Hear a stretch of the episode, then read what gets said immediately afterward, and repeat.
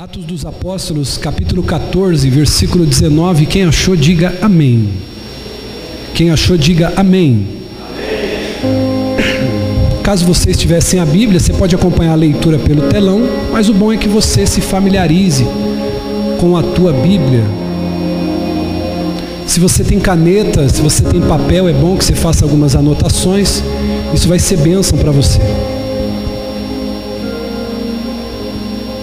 Atos capítulo 14, versículo 19 diz: Então alguns judeus chegaram de Antioquia e de Icônio e mudaram os ânimos da multidão.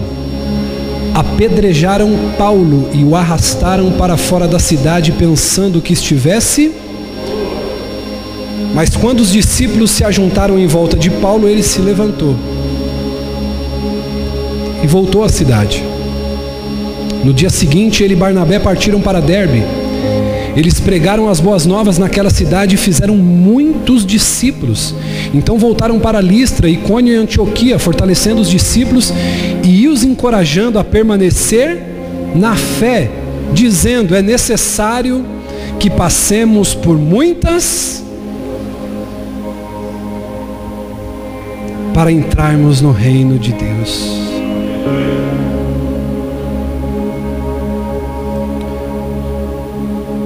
Versículo 22. Quero que você leia comigo aqui no telão. Agora olhe para cá, olhe para frente. Nós vamos ler todos juntos, bem alto, bem forte, versículo 22. 1, 2, 3. Fortalecendo os discípulos.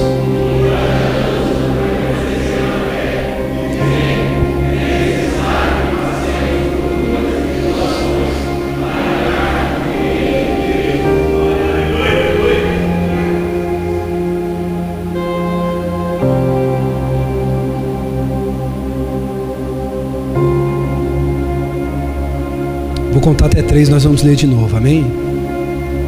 Um, dois, três. Fortalecendo.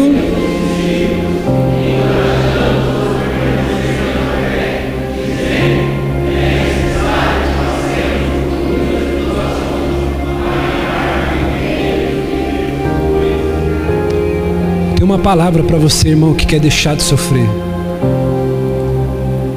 Quem deixa de sofrer está longe do céu.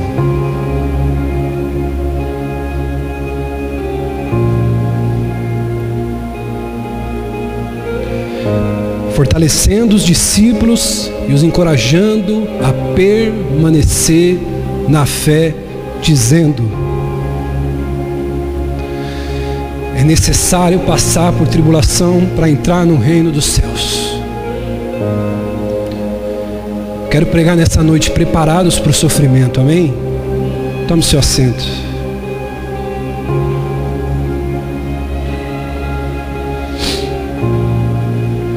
Jesus.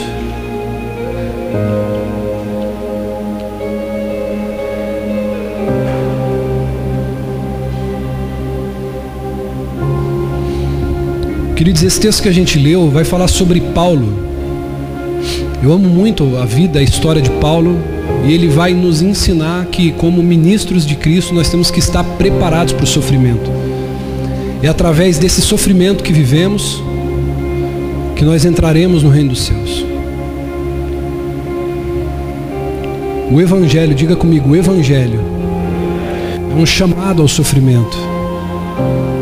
Amém, irmão? O Evangelho te chama a isso. É necessário passar por tribulações. São elas que vão nos preparar para um peso eterno de glória. Esse texto aqui vai falar que Paulo ele estava pregando e fazendo sinais. Maravilhas eram feitos pelo intermédio da mão de Paulo.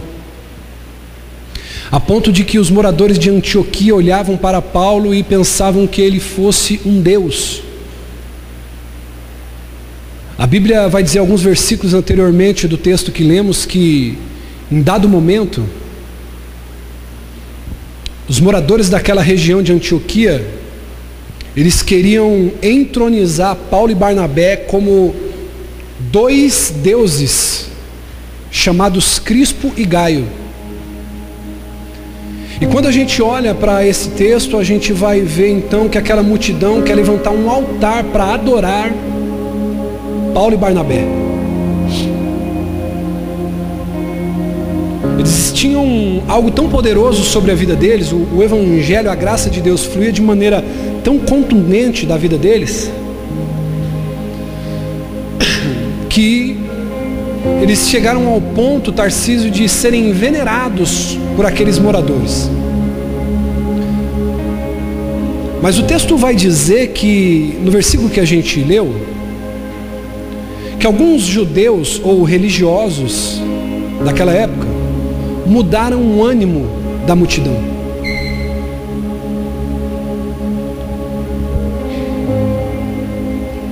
Aqueles homens, eles estavam mudando o conceito que as pessoas teriam a respeito de Paulo.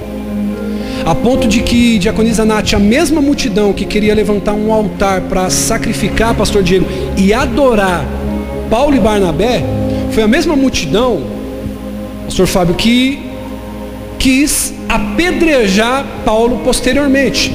Tudo isso por causa de algumas pessoas ou alguns judeus, no versículo 19 que a gente leu, que diz que eles mudaram os ânimos da multidão. Eu quero dizer algo para você nessa noite. Quando as pessoas não conseguem te manipular, elas vão manipular o que as pessoas pensam a respeito de você.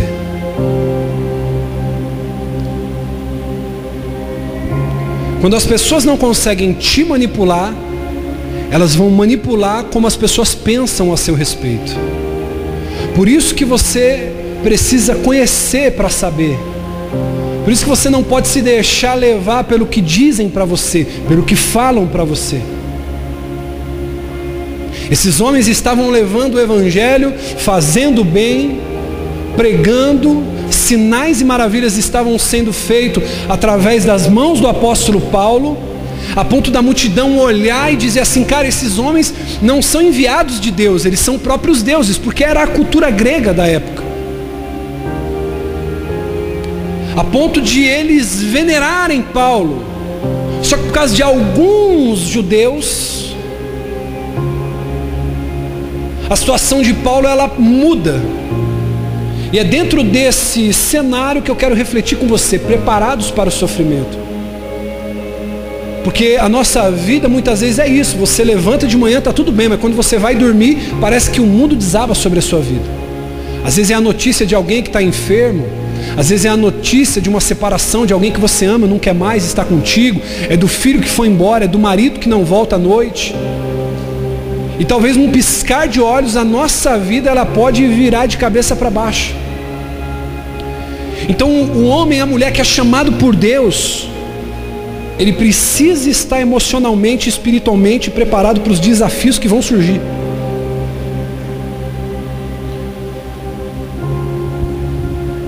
Por isso que nós dizemos que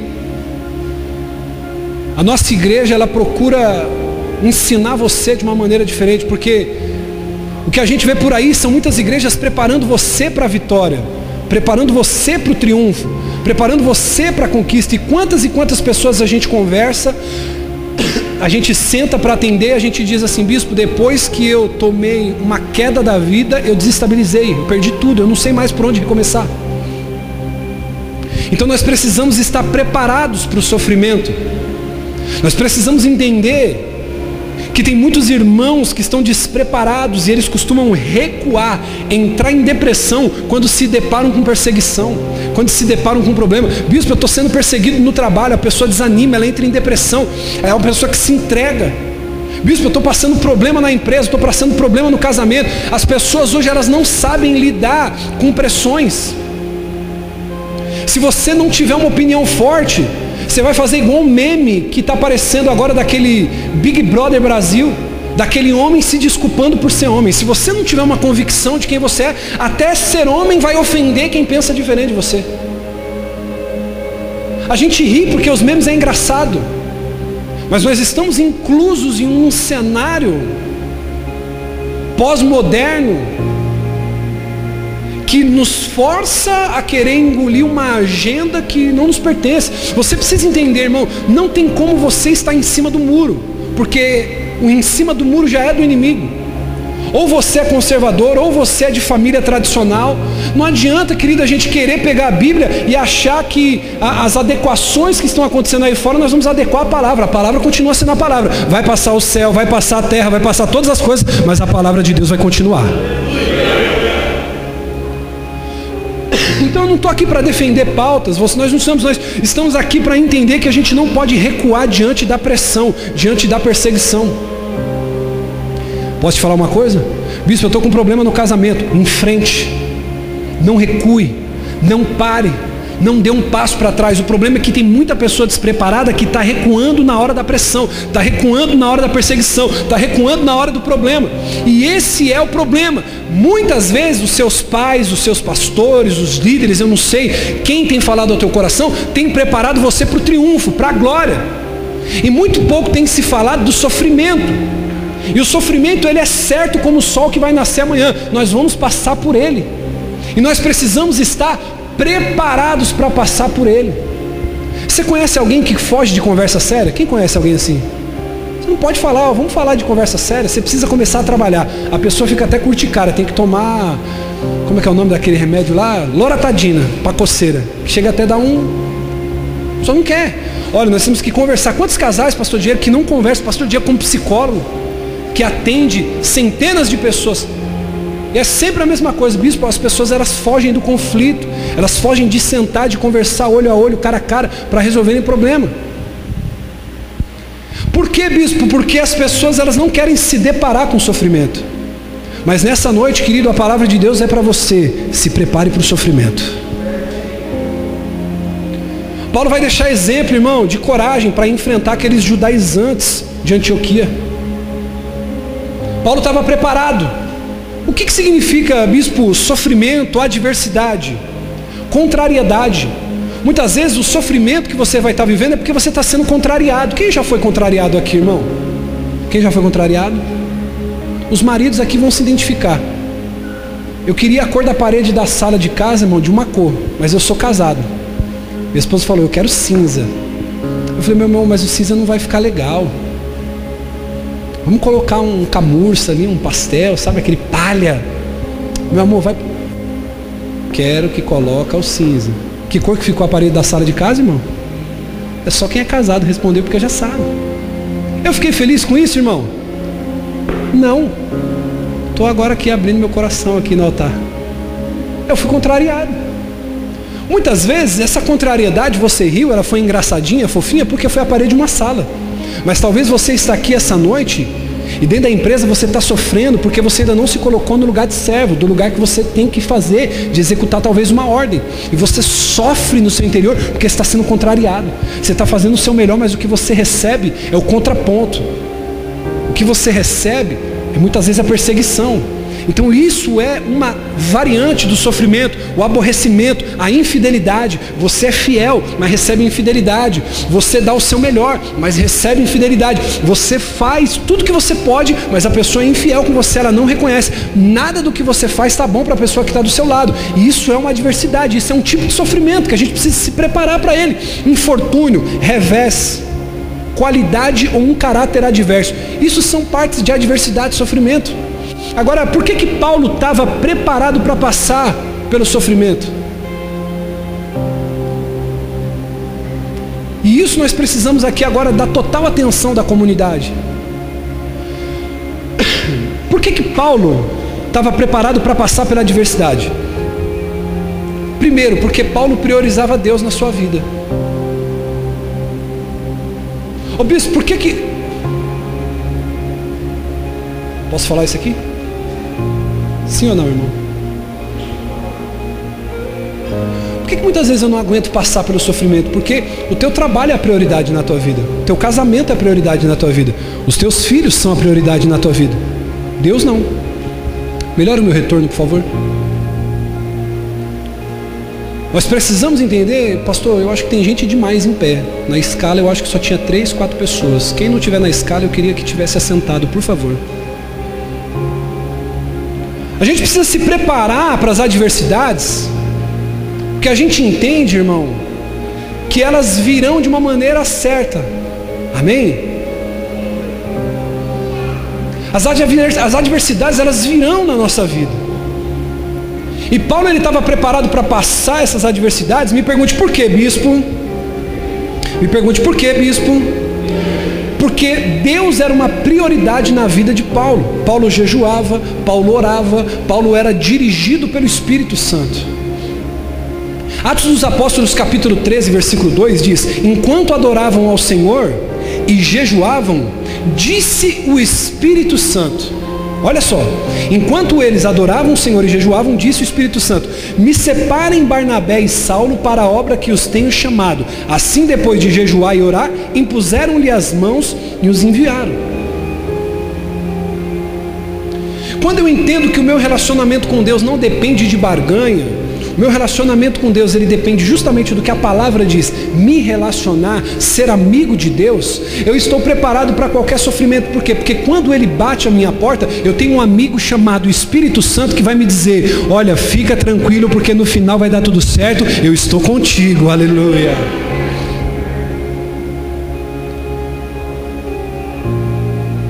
Olha para o teu irmão aí, diga para ele assim: quando o sofrimento te fizer orar, esse sofrimento te fez mais bem do que mal.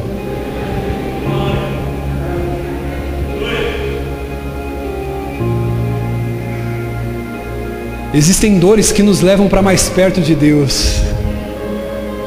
Por isso eu preciso estar preparado para o sofrimento. Vai chegar uma hora na tua vida, Jean, que a voz do teu pastor não satisfaz mais você, a voz da tua esposa não satisfaz mais você, a voz do teu amigo não satisfaz mais você, a voz do seu patrão não satisfaz mais você, a voz de todas as pessoas já não completam mais o seu interior. E quando isso acontece, é Deus que está te dizendo o seguinte: quando todas as vozes não forem capazes de te saciar, o meu Espírito Santo falará ao teu coração e tudo fará sentido.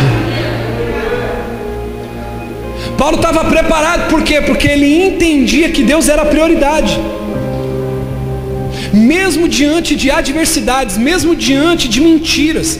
Paulo estava enfrentando calúnia, Paulo estava sofrendo uma das piores dores que os homens da nossa geração e mulheres podem enfrentar hoje: o abandono psicológico. Posso falar isso aqui? É quando o marido se deita do lado da esposa na cama, dorme abraçado com ela, mas se sente abandonado pela mulher. É quando a esposa se deita do lado do marido, abraçado com o marido, mas ela sofre o abandono psicológico. É quando você está naquela crise que ninguém te manda. Sabe quando você olha e você fala assim: não, hoje eu vou receber a mensagem de alguém para perguntar se eu estou bem. E a mensagem não vem. O abandono psicológico é uma das coisas que mais mexem hoje com o ser humano. Paulo passava por tudo isso. Ei, olhe para mim. Paulo começa a ser usado, Everton, por Deus, filho, para fazer grandes milagres, sinais e maravilhas. A Bíblia diz que a multidão o admirava. Só que por causa de alguns judeus que fizeram a cabeça do povo, eles estavam querendo agora matar Paulo. Agora você imagina, você em um lugar, ser venerado, ser adorado, onde você chega, quando você entra, as pessoas amam você e depois você sofreu abandono psicológico. Poxa, mas eu era tão amado nesse lugar e ninguém mais me tolera. Quem já passou por isso aqui? Não levanta a mão não, só fica no espírito agora. O bispo eu era tão querido dentro daquela empresa, puxaram o meu tapete.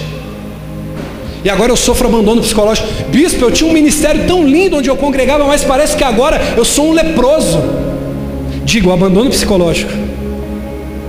Atos dos Apóstolos, capítulo 13, versículo 50 diz: Mas os judeus incitaram as mulheres piedosas de elevada posição e os principais da cidade, e provocando perseguição contra Paulo, o expulsaram do seu território. Diga misericórdia. Posso falar uma coisa para você? Vai ter momento que a calúnia vai bater na tua porta. Vai ter momento que você vai fazer o seu melhor e vão dizer para você que não foi o suficiente, pelo contrário, não serviu de. E aí, está preparado? Ou você acha que a Bíblia diz em Provérbios sobre a falsa testemunha à toa? Você acha que não existe falsa testemunha nos dias de hoje? Paulo está passando adversidade, enfrentando mentira, calúnia, pessoas sendo compradas os judeus incitaram mulheres piedosas de elevada posição para mentir contra ele. E aí a Bíblia diz que ele começa a sofrer perseguição e o expulsam da onde ele estava. Agora, quando eu olho para Paulo, sabe o que, que Paulo faz? Não estão me aceitando aqui, já não é mais legal minha presença aqui, já não me amam, já não me querem, já não sou celebrado. Paulo sacode o pó dos seus pés e continua prosseguindo para o alto. Eu quero liberar uma palavra sobre você, irmão. Não esteja onde você é aturado, esteja onde você é celebrado. Bispo, já não me suportam mais. Sacode o pó da tua roupa, continua caminhando, continua caminhando, continua caminhando, continua olhando para o alvo, irmão. Deus é com você. Não pare por causa das críticas, por causa da perseguição, por causa da calúnia. Deixa eu dizer uma coisa para você. Você vai ter que meter a unção do zagalo. Como, bispo? Vão ter que me engolir. Se gostar de mim, eu estou aqui do mesmo jeito. Se não gostar de mim, eu vou continuar do mesmo jeito. Mas uma coisa eu sei, eu vou prosseguir para o alvo. Ei, mas estão falando de você na internet. Eu continuo prosseguindo. Ei, mas estão dizendo que o casamento não vai dar certo. Continuo prosseguindo. Ei, chacoalhe o pó aí e diga assim: eu vou continuar caminhando. Esse é o nosso problema. Ah, estão falando de mim pelas costas. Já viu alguém que sofre, irmão? Não, vou, essa aqui eu vou ter que falar. Não, eu não vou falar não, deixa. Minha esposa falou uma coisa para mim esses dias que foi, foi interessante. Ela falou assim, meu amor, eu queria ser uma mosquinha para saber às vezes as conversas do WhatsApp de algumas pessoas. Eu pensei assim, sabe o que eu pensei comigo? Posso falar? Eu falei assim, eu que não queria ser essa moça, porque eu ia me decepcionar com tanta gente.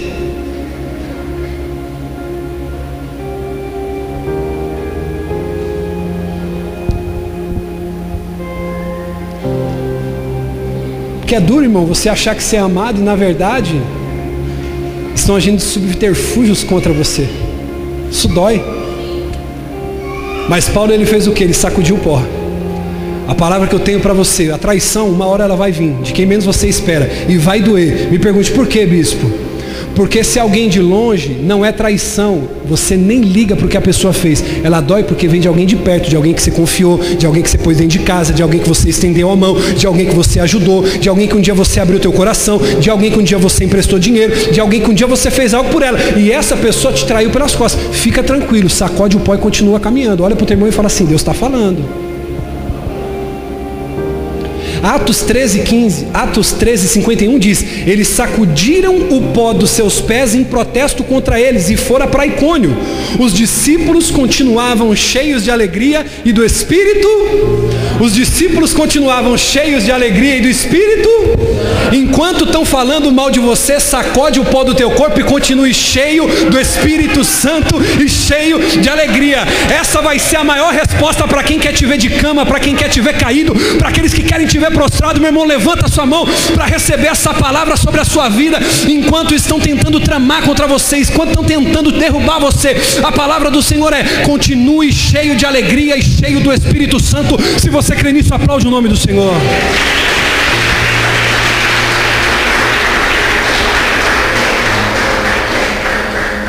Olhe para o teu irmão e diga assim: é isso que o diabo quer, tirar tua alegria. Ei, estão falando mal de mim. Não tem problema não, irmão. Nós vamos crescer tanto que indireta no Facebook não vai, não vai ser mais nada, irmão. Vão falar da gente na Globo, vão falar na Record.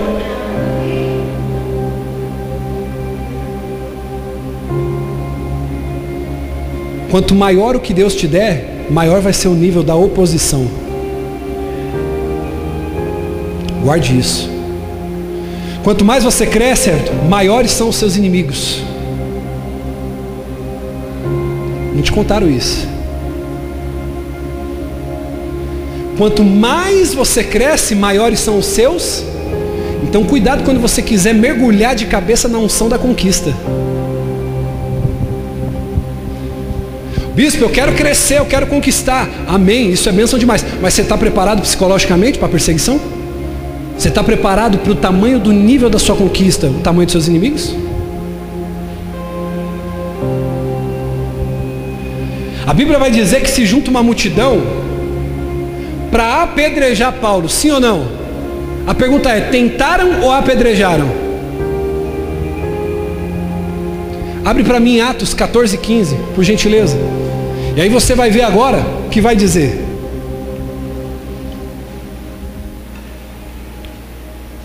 Atos 14, 5. Versículo 5, filho. Isso.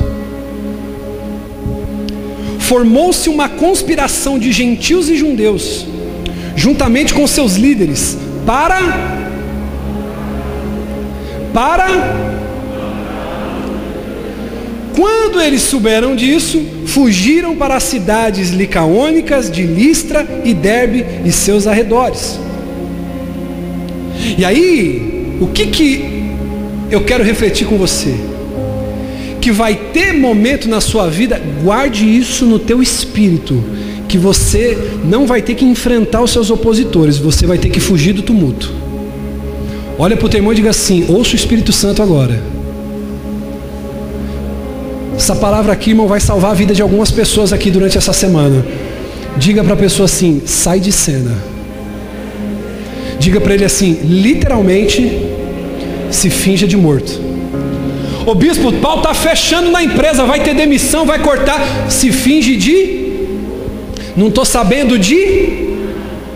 Porque na hora que eles estavam pegando pessoas para maltratar e apedrejar, Paulo falou o seguinte: eu preciso sair de cena. Agora a pergunta é: por que, bispo, eu preciso sair de cena? Ei, às vezes você está tendo problema demais com a tua esposa, com o teu marido, e você está querendo forçar uma coisa para tentar resolver, e não vai. Posso falar para você, minha filha? Posso falar para você, meu filho? Quer resolver teu casamento? Sai de cena, se faz de morto um pouquinho. Paulo precisou sair de cena para montar, criar, desenvolver uma estratégia.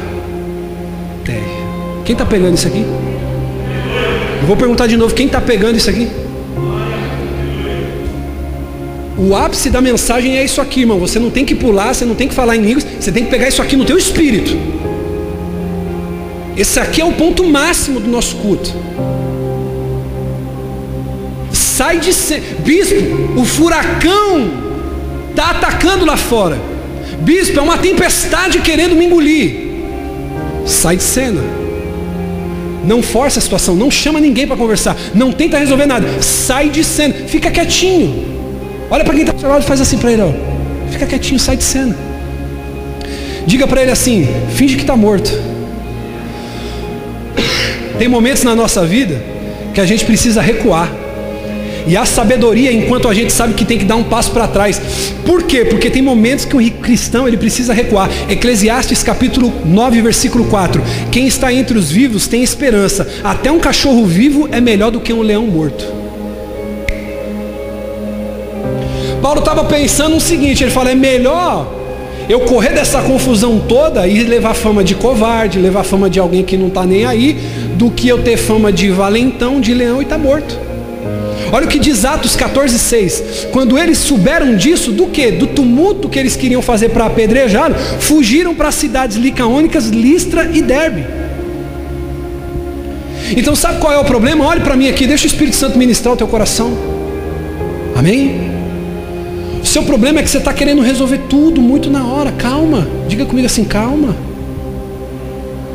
Eu vou lá falar com meu patrão, eu vou querer esse aumento. Não, eu vou pegar fulano porque ele disse, porque ele falou, o primo do cunhado, do genro, do irmão, do amigo do meu vizinho. Calma. Tem hora que é bom você se fingir de morto. Bispo, o que é se fingir de morto? É fingir que você não está vendo, mas você está de olho em. Quem está entendendo isso?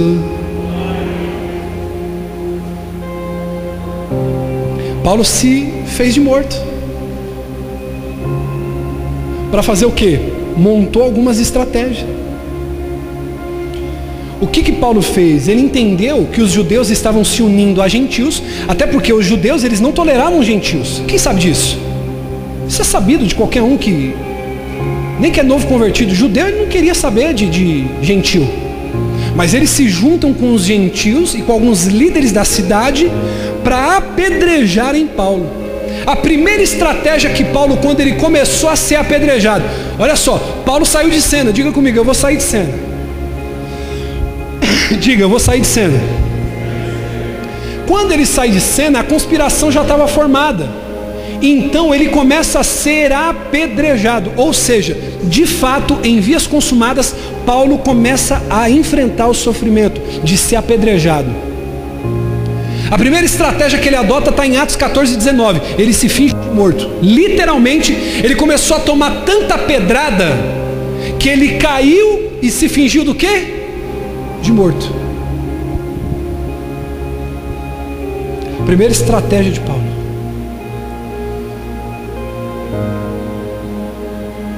Ei, deixa eu dizer uma coisa para você. Talvez hoje você não vai ser apedrejado, não vão pegar pedra na rua para apedrejar você. Talvez hoje o que vão fazer é pegar o teclado do celular para poder lançar em direta para você. Talvez o que vão querer fazer é difamar o teu nome no meio da família, no meio das pessoas que você ama, no meio das pessoas que você se relaciona. Talvez a pedrada vai ser a pedrada, querido, lá na sua empresa, lá no seu trabalho, dentro de casa, com parente, com familiar. Porque se tem uma coisa que dói, é você lutar contra o pecado, você lutar para viver bem com Deus e chegar alguém na tua casa por causa de um momento de fraqueza, de problema que você teve e dizer, para ser crente desse jeito, para ir para a igreja, para ser desse jeito aí que você está, deixa o Espírito Santo ministrar teu coração agora. Esse é um tipo de pedrada que dói, irmão. A gente toma essa pedrada e a gente fala, meu Deus, até quando eu vou ter que passar por isso? Mas eu quero te dizer uma coisa, Paulo se fingiu de morto.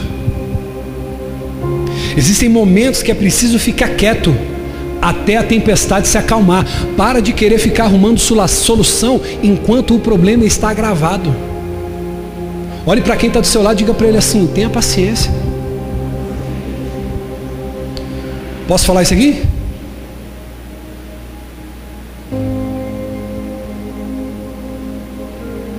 Tem gente que está morrendo pela boca. Falar é bom. Diga comigo, falar é bom. Mas só quando é melhor que o silêncio.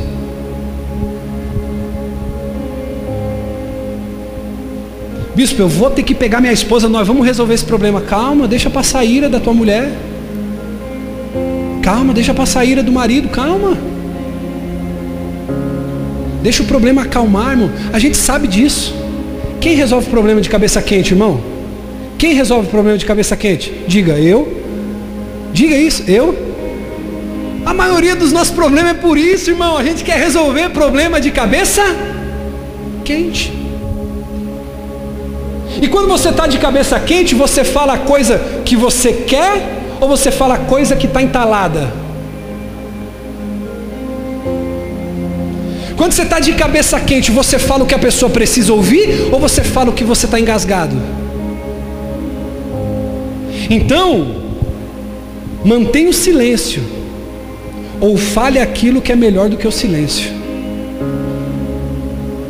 Se finge de morto, irmão. Saia de cena. Aí a segunda estratégia de Paulo.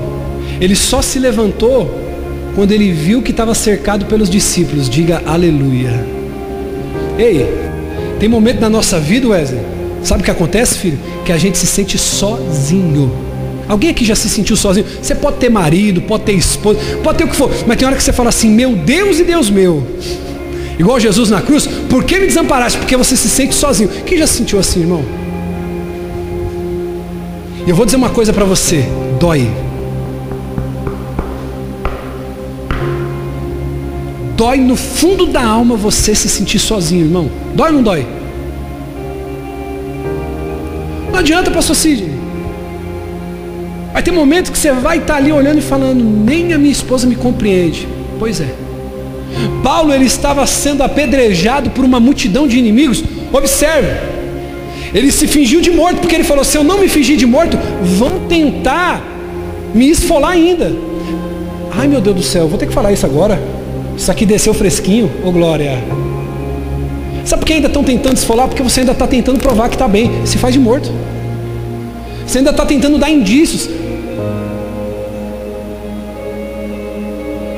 Não sabe o que é, bispo? Eu saí da outra igreja lá e estão me perseguindo. Eu vou postar uma fotinha aqui para poder dizer que eu estou bem. Irmão, deixa de esquecer. Não é porque você não está postando que as coisas não estão acontecendo. E talvez você só vai começar a deixar de ser perseguido quando você se fizer de morto, literalmente. Paulo fingiu de morto. Quando ele viu que os seus acusadores foram embora, aí nós vamos ver em Atos 14, 20 que ele só se levantou quando aconteceu um detalhe. Quando Paulo se levantou do problema? Atos 14, 20. Mas quando os discípulos se ajuntaram em volta de Paulo, ele, ele, quero dizer uma coisa para você: quando o vento estiver favorável, Vai ser hora de você se levantar para a glória de Deus, irmão. Você não vai ficar parado muito tempo, você não vai ficar se fingindo de morto muito tempo, não. Vai ter um tempo que você vai se levantar. Quando o vento estiver favorável, se levante. Tenha sabedoria para saber a hora. Aí você vai poder se levantar para postar, você vai poder se levantar para postar frase de efeito, você vai poder se levantar para dizer: olha, Deus ele fez. Mas enquanto isso, fica quieto. Olhe para quem está do seu lado, irmão, e diga para ele assim: faça silêncio e deixe os seus resultados falarem por você. Você perdeu a chance de aplaudir a Deus, irmão.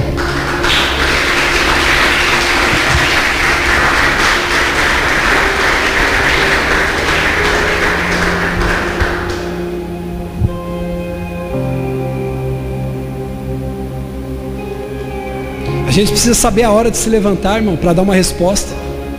Nem tudo merece uma resposta sua, diga glória a Deus. Diga comigo: falar é prata, mas o calar é ouro. Paulo, depois de se levantar, ele se manteve firme todo o tempo e depois ele voltou aonde tinha sido apedrejado. Sabe o que eu quero dizer para você? Se você foi assaltado em um lugar, quando você passa lá, você lembra, sim ou não? Paulo passou um apedrejamento, passou uma dificuldade aqui, Tarcísio. Só que ele ainda voltou aonde ele foi apedrejado. Bispo, por que, que o senhor está falando? Na adversidade, você precisa ter coragem. Eu não preciso ter coragem quando está indo tudo bem. Eu não preciso de coragem quando as coisas estão dando certo para mim. Tem alguém que entrou com algum problema aqui nessa noite? Tem alguém que está entrando aqui precisando de uma resposta, de uma palavra de Deus? A palavra de Deus para você nessa noite é: tenha coragem. É no meio dessa crise, é no meio dessa guerra, é no meio desse problema. Eu estou te chamando e te levantando para ter coragem. Não é para quando o hino da vitória for ser cansado, você ter coragem. Não, é agora, é no meio dessa crise, é no meio desse problema. Deus te dá autoridade para se levantar com coragem e enfrentar. Nós precisamos de coragem. Sabe o que é coragem? Eu amo essa frase, posso falar? A coragem é quando o medo faz as suas orações. Talvez você tenha medo de enfrentar certas coisas, e sabe o que é mais sensato a fazer? Você orar para criar coragem para isso. Você sabe, querido, que tem coisas que precisam ser resolvidas, e você vai postergando, empurrando com a barriga. Não, Deus vai trabalhar, Deus vai fazer, e você está com medo, na verdade, de enfrentar a situação. É igual aquele jovem que está doidinho para namorar a moça. Ele está caidinho, ele está apaixonado, ele está arriado com os quatro pneus furados, freio de mão pichado. Mas ele não tem coragem de falar para ela que gosta. Você conhece alguém assim, irmão? Nós precisamos ter coragem na hora da adversidade. A estratégia que Paulo teve, ele se manteve firme. Depois ele falou: Não, eu vou voltar lá.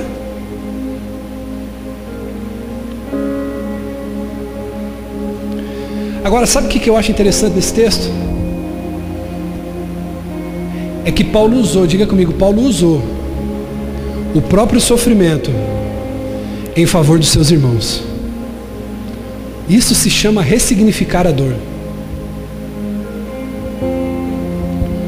Eu tenho uma palavra para liberar sobre a sua vida aqui. Quem crê nessa palavra, irmão? Se você crê, levante a sua mão, porque essa é uma palavra profética sobre a sua vida. Eu estou profetizando em cima desse altar, com os olhos abertos e as mãos estendidas sobre você. Que esse seu maior sofrimento, que essa maior dor que você está vivendo, Deus ele vai transformar em um livro aberto para que a sua vida sirva de inspiração para alguém que está do seu lado.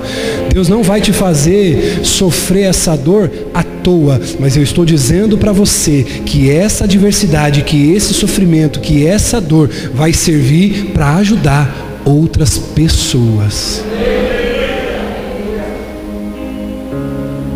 Você sabe que a adversidade ela é uma professora muito melhor do que o sucesso. Porque o sucesso é o resultado das adversidades do processo.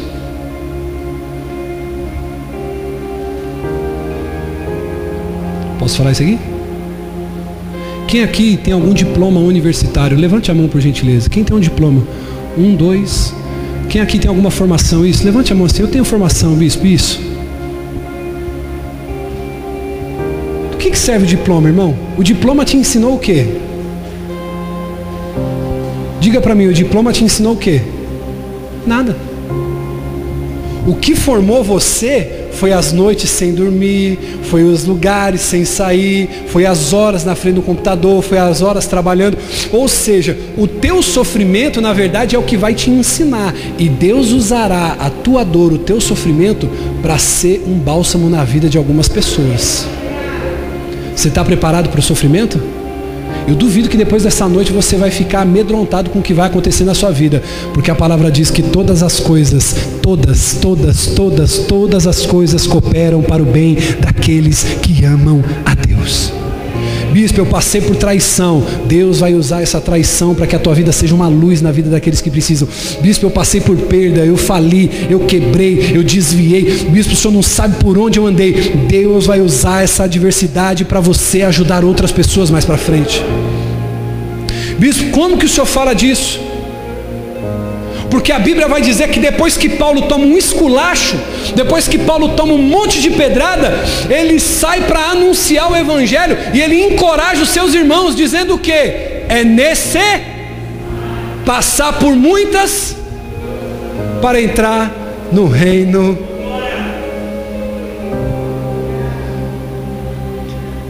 Abre para mim, filho, 2 Coríntios capítulo 1, versículo 3. Eu encerro aqui, o louvor pode subir, por gentileza.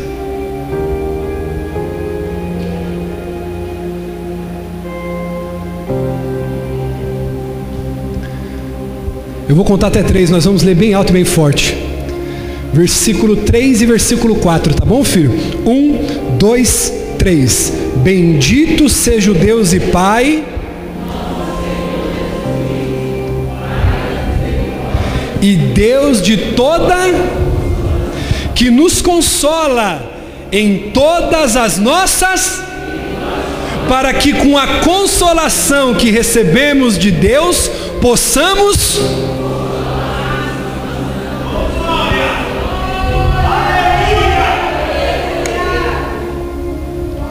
Bendito seja Deus e Pai de nosso Senhor Jesus Cristo, Pai das misericórdias e todas consolações, que nos consola nas nossas. Sabe qual é o problema? Eu vou falar isso aqui. Posso falar? Tem gente que fala assim, poxa, o bispo nem me ligou, eu estava passando uma luta. Por isso que continua na mesma, porque está esperando consolação de quem não tem palavra para consolar. Ah, o meu amigo não ligou, o meu amigo não teve perto. Ei, irmão, se liberta da aprovação de homens, se liberta do consolo de homens. A Bíblia está dizendo que Ele é o Pai das misericórdias e Deus de toda consolação. Ei, versículo 4: que nos consola em algumas tribulações, amém? Amém? Que nos consola em algumas tribulações, amém? Que nos consola em você precisa olhar pelo menos para três pessoas agora e diga para ele assim: O teu Deus te consola em todas as tribulações. Por favor, faça isso. Eu sinto uma unção aqui, meu irmão. Eu sinto. O Espírito Santo está no meio curando corações aqui, irmão. Jesus está levantando homens e mulheres guerreiros nessa noite. consola em todas. Mas para que, Tarcísio, que ele te consola nas suas tribulações? Para que você possa consolar aqueles que estão passando por tribulação. Ei, você precisa suportar esse sofrimento. Você precisa estar preparado para essa dor. Bispo, disseram que estavam comigo, mas no meio do caminho me abandonaram. Não tem problema, Deus vai usar essa tristeza para você consolar alguém.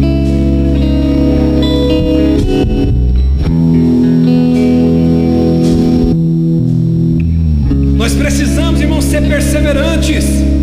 Nós não podemos desistir no meio do problema, no meio da crise, no meio da perseguição. Não, você pode parar, você pode se assentar para descansar, porque está difícil. Descansar no meio da crise, no meio do problema, não é o mesmo que parar no meio da crise do problema. Se for necessário, pare. Se for necessário, Tamires, descanse. Se for necessário, pare um pouquinho, mas não desista. Nós precisamos de perseverança. Eu encerro aqui com o texto que a gente leu, Atos capítulo 14, versículo 21. Eu encerro aqui a minha participação. Olha o que vai dizer. Nós vemos esse texto. E eles pregaram as boas novas na cidade e fizeram muitos. Então voltaram para Listra, Icônio e Antioquia, fortalecendo os discípulos e os encorajando. Eles encorajaram aqueles irmãos a permanecer na fé? Dizendo: diga para o seu irmão, é necessário que a gente passe por tribulações para entrarmos no reino dos céus, no reino dos céus. Você entrou hoje aqui precisando ouvir uma palavra de Deus, e eu não sou, irmão, profeta de meia boca, eu não sou profeta meia tigela. Eu quero dizer para você que o chamado de Cristo é: se você quer entrar no reino dos céus, bem-vindo. Vai sofrer, vai ter problema no casamento, vai faltar dinheiro, vai haver crise, mas Deus vai te livrar de todas, de todas, de todas as suas aflições. Então não adianta no dia da tua crise, não adianta no dia da tua solidão, você pôr culpa em alguém que não te ajudou. Aprenda, você vai ter que passar pelo sofrimento e muitas vezes sozinho, porque Deus está forjando um caráter em você. Pare, irmão, de ser um caçador de culpado. Ah, bispo, meu ministério não está frutificando. Eu desanimei na fé, eu estou fraco, bispo, está acontecendo isso com aquilo comigo. Irmão, não seja um caçador de culpado entenda que Deus está te forjando na fornalha do sofrimento, na fornalha da aflição. Deus está te forjando na fornalha da solidão, irmão. Deus está te forjando na fornalha do abandono, e muitas vezes é assim. Paulo não mentiu, ele disse assim: Ei, eu preciso dar uma palavra de encorajamento para vocês. É necessário sofrer para entrar no reino dos céus. Vou dizer uma coisa para você, irmão. Eu estou com medo. Bispo, eu quero priorizar meu casamento. Bispo, eu quero priorizar meu trabalho. Irmão, deixa eu dizer uma coisa para você: é necessário passar por dor e por sofrimento para entrar no reino dos céus. Não deixe o diabo enganar você dizendo que você vai ter uma vida gostosa e confortável. Não, se você decidir servir a Deus, se você decidir cantar, limpar a igreja, fazer algo para Deus, vai ter resistência sim. E você vai ter que entender: você vai entrar pelos portais celestes, é através de muita tribulação. Eu não estou aqui pregando para você um evangelho vitimista, um evangelho de derrota, não. Eu só estou dizendo para você, como um pastor que está levantando nessa noite através da força do Espírito Santo, homens e mulheres de verdade, não adianta desanimar, vai ter luta. Diga para duas ou três pessoas assim: diga, vai ter luta. Diga para ele assim: vai ter problema, mas você é mais que vencedor em todas elas.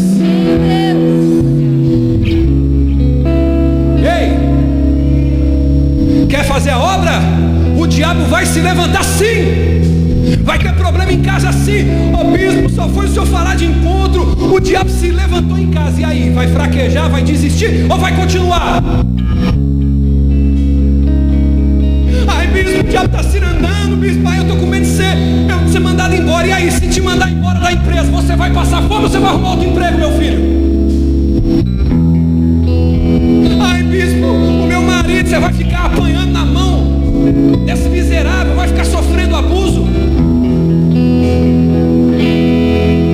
vai ser feliz, minha filha. Deus vai honrar a tua vida. Agora tome uma posição. Ai, bispo, eu só não saio só porque ele paga, ele sustenta minha filha. Se você está sofrendo abuso, isso é um tipo de adultério.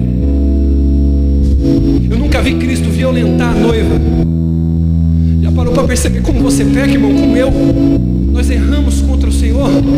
Já pensou se Cristo nos traçasse, nos tratasse na medida dos nossos erros? Glória a Deus que Cristo não é um abusador. Você não pode se sujeitar a isso. Deus ele vai usar essa sua dor para ser a sua maior escola, irmão. Acredite.